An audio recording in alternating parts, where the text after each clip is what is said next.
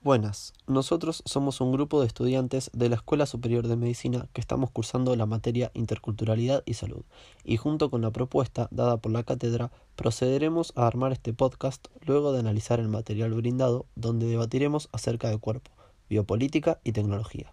A continuación haremos una breve introducción a estos conceptos.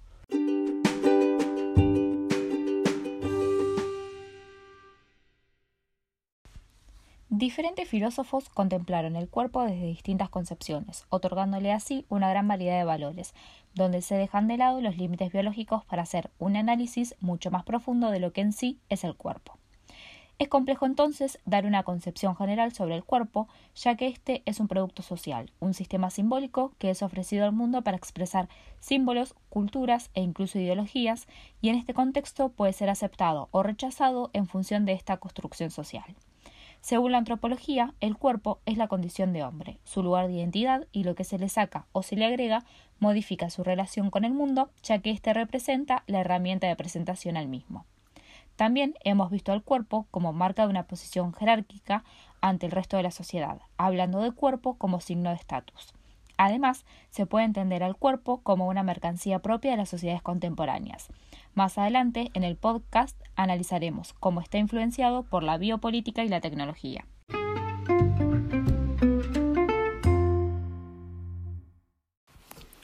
Ahora vamos a hablar sobre la biopolítica. Este es un concepto que alude a la relación entre la política y la vida. Se refiere al poder sobre la vida a través de tecnologías de dominación, tales como leyes y políticas públicas para gestionar la vida humana. Según Foucault, el poder del régimen de la soberanía operaba mediante la siguiente fórmula, hacer vivir, dejar vivir. A partir del siglo XVIII, con la entrada de las tecnologías liberales de gobierno, entre otras cosas, cuando la vida dejó de estar sometida a las decisiones de la figura del soberano, pasó a incorporarse en el centro de la gestión política de una nueva autoridad, el Estado. En esta nueva gestión, la intención ya no es sustraer la vida, sino producirla, regularla y hacerla eficiente.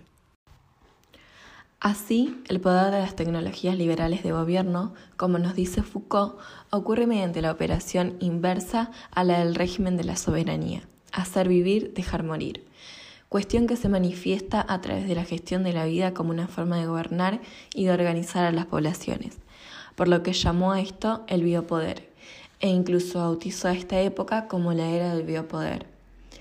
Fue entonces cuando el filósofo dejó de oponer soberanía a biopolítica y trasladó sus estudios hacia la conversión de la soberanía al gobierno, poniendo especial atención a cómo es que ocurre ese gobierno y qué lugar ocupa la vida en él.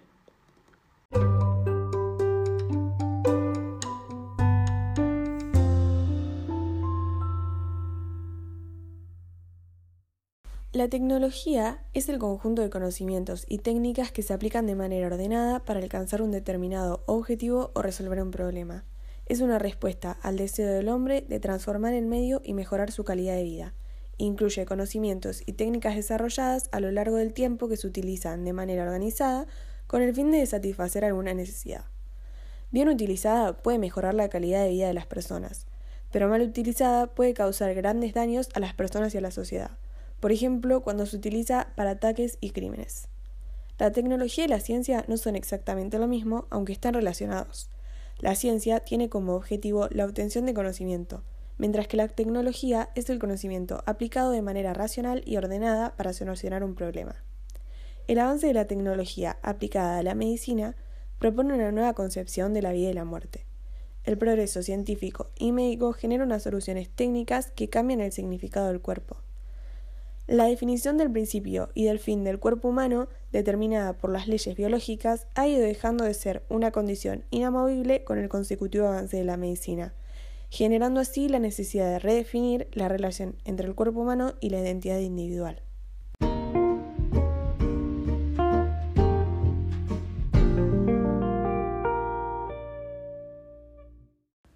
Luego de debatir en conjunto los temas en los que hicimos hincapié anteriormente, podemos concluir en que el cuerpo humano sufre constantemente alteraciones evolutivas a raíz de la aplicación de la biopolítica y de la tecnología en nuestra vida cotidiana. Estos tres conceptos evolucionan en conjunto diariamente.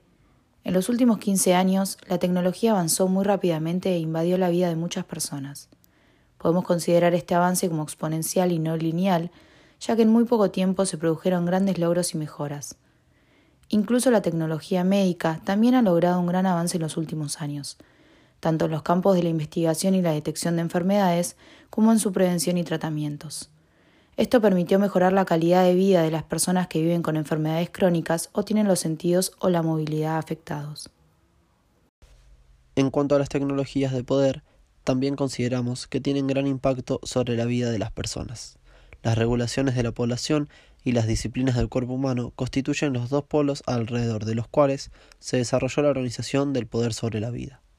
El poder no busca mostrarse en su plenitud como un derecho de matar ni como defensa contra las ofensas que se le infringen, sino que se propone invadir la vida enteramente.